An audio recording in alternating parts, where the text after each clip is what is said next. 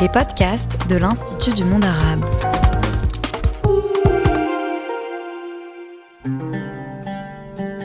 Bonjour à toutes, bonjour à tous, c'est Abdenour Bidar. Dans cette série de podcasts, je vais vous parler des cinq piliers de l'islam et de leur profondeur de sens. Bonne écoute.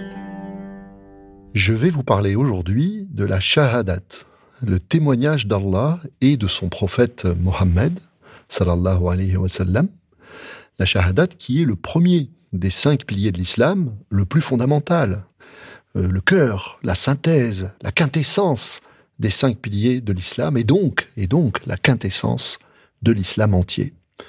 La formule complète de ce témoignage, la voici. Je témoigne qu'il n'y a de réalité que Allah et je témoigne que Mohammed est son prophète. Ashhadu anna la ilaha illallah Mais quelle est donc la signification profonde de ce pilier primordial? Selon la parole de Khazali, qui est mort au début du XIIe siècle, je le cite, toute œuvre d'adoration a un aspect extérieur et un aspect intérieur, une écorce et un noyau. Quel est le noyau de la shahadat? Dont la prononciation faite d'un cœur sincère est l'essence même de l'adoration en islam, je l'ai dit, le centre de la vie spirituelle dans cette tradition. Méditons ensemble sur ce sens intérieur de la shahadat avec la conviction que, comme le dit souvent le Coran, Allah est plus savant, Allah ou alim. Et méditons à partir de cette parole que nous lui adressons, Gloire à toi, nous ne savons rien si ce n'est ce que tu nous as enseigné. La ilma lana illama allamtana. Car tu es, dit le Coran, euh, s'adressant à Dieu, alors c'est Dieu qui s'adresse à Dieu, selon la tradition, tu es, dit le Coran, en vérité, celui qui sait tout, al-alim et le sage, al-hakim. La shahadat est appelée le témoignage parce que celui qui la prononce témoigne ou atteste ou reconnaît qu'il n'y a pas d'autre réalité que Allah, que Allah est le nom que s'est donné la réalité une et infinie. Voilà donc que toute autre réalité euh, est illusoire. Et aussi longtemps que nous ne voyons pas Allah en toute chose, cela signifie que nous demeurons prisonniers ou victimes de cette illusion. Nous vivons parmi les ombres. Où que vous vous tourniez, dit encore le Coran, là est la face d'Allah, wajhullah. Et c'est pourquoi, euh, dit encore le texte, Allah est un, Allahu Ahad, il est un sans pareil, un sans autre que soi, et il est par surcroît Allah l'impénétrable, le subtil, le samad. Samad au sens où son mystère est trop caché pour être pénétré, percé, découvert. Allah est bien trop subtil pour être vu, imaginé ou connu. Et ce, paradoxe, alors même que cette subtilité est aussi sa présence secrète au cœur de tous les êtres. Allah est ainsi un, à la fois au-delà de tout, au-delà de l'être, au-delà des univers, et dans l'être, et dans les univers, comme leur seule réalité, parce que le visible est tissé d'invisible. Il est donc l'invisible qui anime secrètement tout le visible, et la création des univers n'a rien ajouté à sa réalité, car comme le disait jadis le sage Ibn Illah, reprenant une parole du prophète Mohammed, avant la création, Allah était et rien n'était avec lui. Et à présent que tous les univers sont créés, voilà que pourtant, mystérieusement, Allah est maintenant comme il était alors. Voilà tout ce que nous dit la Shahadat. La ilaha illallah. Il n'y a pas de réalité autre que Allah autre que cette divinité, trop sublime pour être comprise, donc incompréhensible, et qui en même temps anime, ici et maintenant, à chaque instant, tout ce qui est, tout ce qui vit, tout ce qui respire. Mais alors, qui donc est le prophète Mohammed? Sallallahu alayhi wa sallam Il est le témoin parfait d'Allah, le témoin parfait de cette réalité une, unique, infinie, secrète et créée à la fois visible et invisible. Voilà ce dont nous parle la seconde partie de la Shahada, lorsqu'elle appelle le musulman à témoigner de ce que fut ou de ce qu'est Mohammed. Il est le témoin. Le témoin de cette réalité Allah qui se présente dans le Coran comme une personne, comme un individu. Parce que Allah dans le Coran dit moi, il dit je, il dit je suis. Il est donc le suprême sujet. Il n'est pas quelque chose d'impersonnel, il est le plus personnel. Je cite le Coran, En vérité, moi, Allah, il n'y a de réalité si ce n'est moi. Innani an Allah, la ilaha illa ana.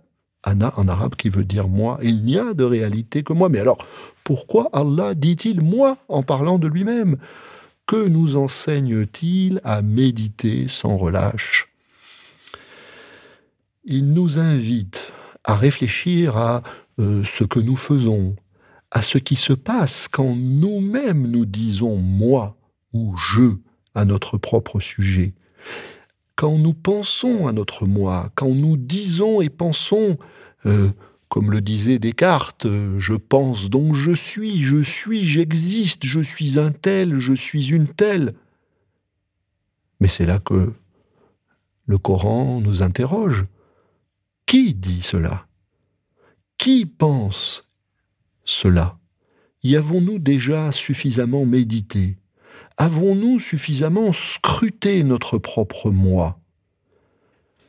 Et voilà bien, en effet, ce qui est appelé à devenir ici, par la shahadat, l'objet de notre méditation la plus essentielle tous les jours. Qui dis-je? Qui suis-je? En islam, cette méditation est ce qu'on appelle le dhikr, c'est-à-dire le souvenir d'Allah, la remémoration d'Allah que l'on pratique à partir de la parole du Coran qui a fait cette promesse. Souvenez-vous de moi, dit Allah dans le Coran, et je me souviendrai de vous. La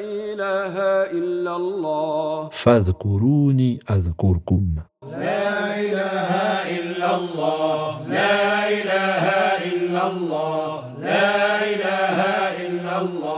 لا إله إلا الله. اذكرها وانت ماشي. لا إله إلا الله. لا تلهيك أمثالا. لا إله إلا الله. اذكرها وانت ماشي. لا إله إلا الله. لا تلهيك أمثالا. لا إله إلا الله. وحي قلبك القاسي وحي قلبك القاسي وحي قلبك القاسي بذكر الجلالة لا إله إلا الله لا إله إلا الله Cet exercice spirituel du zikr est la première et la plus importante des pratiques spirituelles de l'islam.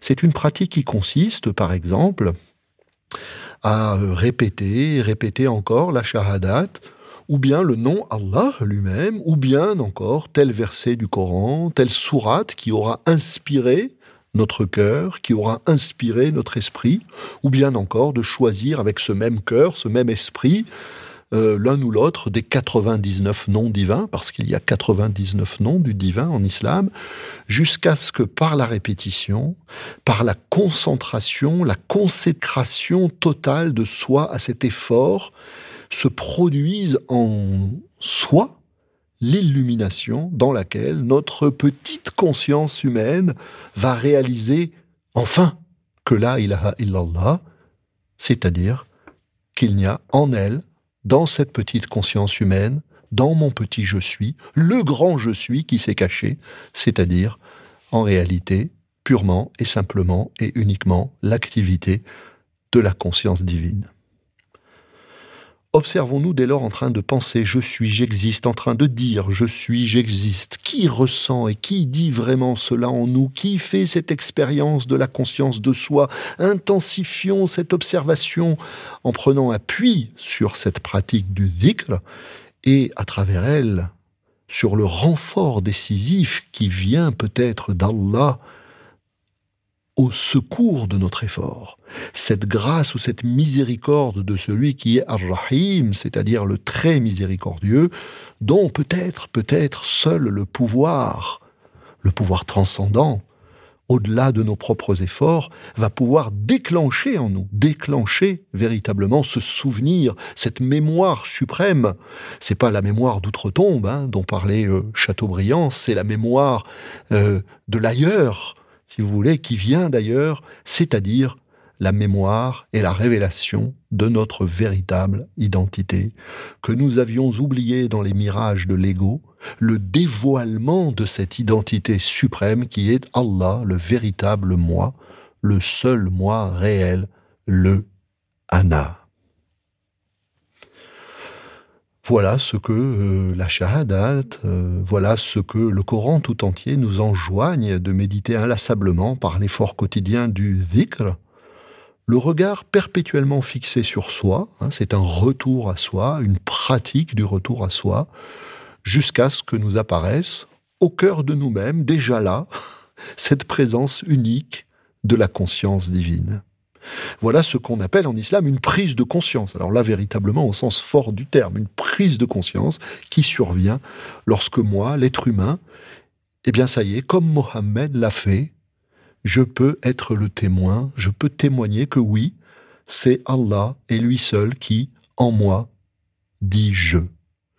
Et que je n'ai ni souffle, ni instant, ni vie hors de la vie divine, qui sans arrêt va passer, respirer, penser, désirer, agir à travers moi et à travers tout le mouvement, euh, parfois désordonné, de mon existence. Seul est le moi divin, le Anna suprême. Telle est donc l'illumination intérieure à laquelle conduit le témoignage de foi, la ilaha illallah. Tel est l'éveil auquel conduit l'islam, l'éveil à la prise de conscience suprême d'Allah en nous-mêmes, c'est-à-dire non pas Dieu comme une réalité lointaine, comme une réalité abstraite, comme une réalité supérieure comme qui nous juge, mais comme une réalité intime qui est peut-être l'intime de nous-mêmes. Donc, prise de conscience d'Allah en nous-mêmes comme seule et unique réalité, comme seul et unique je suis. Et la subtilité est là, la même réalité en chacun de nous, et pourtant cette même réalité singulière en chacun de nous, différente dans chacune de nos individualités, parce qu'elle prend la couleur de chacune de nos personnalités, de chacun de nos caractères, de chacun de nos parcours de vie et voilà qu'elle est toujours différente et pourtant toujours identique à elle-même. C'est pourquoi la prière essentielle que l'on peut adresser à Allah en tant que musulmane ou musulman se trouve dans le verset du Coran qui demande ceci au divin. Ô Seigneur, ô notre Seigneur, Ya Rabbana, faktubna ma'ashahidin, c'est-à-dire inscris-nous parmi les témoins. Fais de nous un témoin de toi. Témoigne de toi-même à travers moi, car le témoin est celui qui a vu, qui a vu, enfin il a vu directement. Autrement dit, il est parvenu à reconnaître, à identifier Allah en lui-même et en toute chose. Le témoin est ainsi le vigilant, le voyant, celle ou celui pour qui l'illusion a cessé. Mais que de chemin pour en arriver là. Qui donc peut affirmer qu'il a reconnu Allah, qu'il l'a reconnu dans tout ce qui est, qu'il le contemple, au-dedans de lui-même et au-dehors, dans la variété indéfinie de ses propres états d'âme, mais aussi à l'extérieur, dans la variation perpétuelle des circonstances de la vie et du spectacle du monde. Cette perfection spirituelle est en islam incarnée par le prophète Mohammed sallallahu alayhi wa sallam, qui est, je l'ai dit, le témoin parfait, le grand contemplateur de la réalité une et infinie d'Allah. Tel est le sens de la seconde partie de la Shahadat. Ashhadu anna Muhammadun Rasulullah. Je témoigne du témoin. C'est-à-dire que nous, musulmans, sommes invités à reconnaître que Mohammed est le messager d'Allah, le Rasulullah, comme on dit, euh, et comme le dit la formule, c'est-à-dire le modèle, mais le modèle de quoi?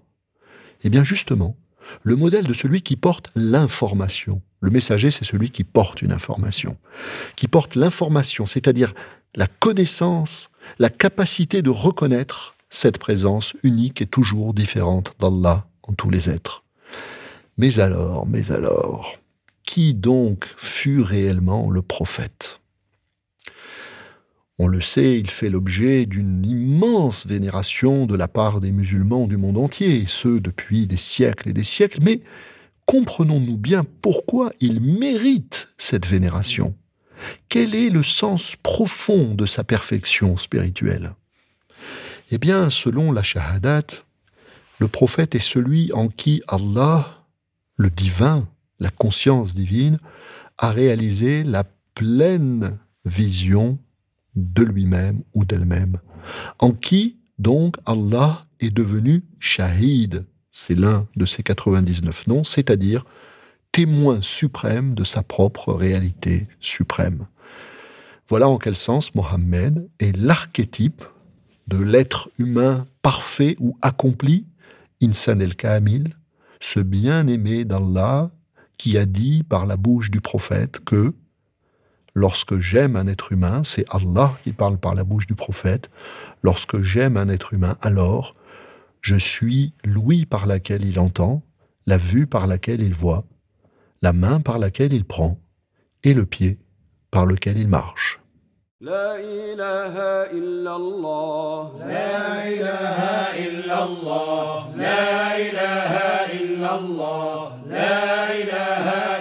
Cette série de podcasts est inspirée de l'ouvrage Les cinq piliers de l'islam et leur sens initiatique, publié chez Albin Michel.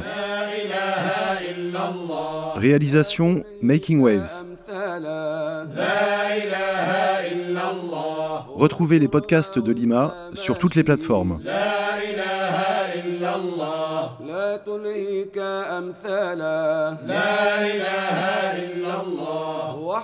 قلبك القاسي. وحي قلبك القاسي. وحي قلبك القاسي بذكر الجلالة لا إله إلا الله لا إله إلا الله لا إله إلا الله. لا إله إلا الله. مولانا نرجو رضاك. لا إله إلا الله. بابك واقفين. لا إله إلا الله. مولانا نرجو رضاك. لا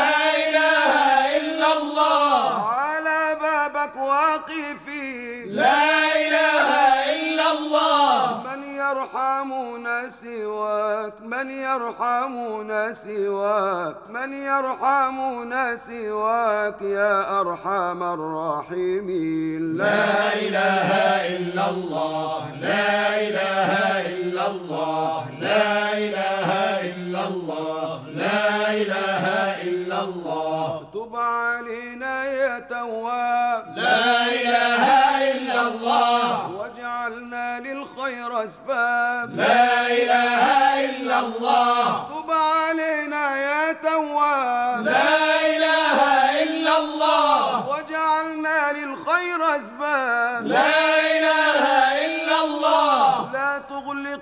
وجهي باب لا تغلق في وجهي باب لا تغلق في وجهي باب يا أكرم الأكرمين. لا إله إلا الله لا إله إلا الله لا إله إلا الله لا إله إلا الله. تب علينا واهدنا. لا إله إلا الله. سترك لا تعرنا لا إله إلا الله. تب علينا واهدنا لا إله إلا الله. من سترك لا تعرنا لا قدمنا لك نبينا قدمنا لك نبينا قدمنا لك نبينا في الأخرى يشفع لنا. لا إله إلا الله لا إله إلا الله لا إله إلا الله لا إله إلا الله. هو السيد المختار. لا إله إلا الله. نسل هاشمين لا إله إلا الله. هو السيد المختار. لا إله إلا الله. من نسل هاشمين لا إله إلا الله. عليه صلاة الله. الله عليه صلاة الله عليه صلاة الله ثم سلامه. لا إله إلا الله لا إله إلا الله لا إله إلا الله لا إله إلا الله. يا مولانا يا مجيب لا إله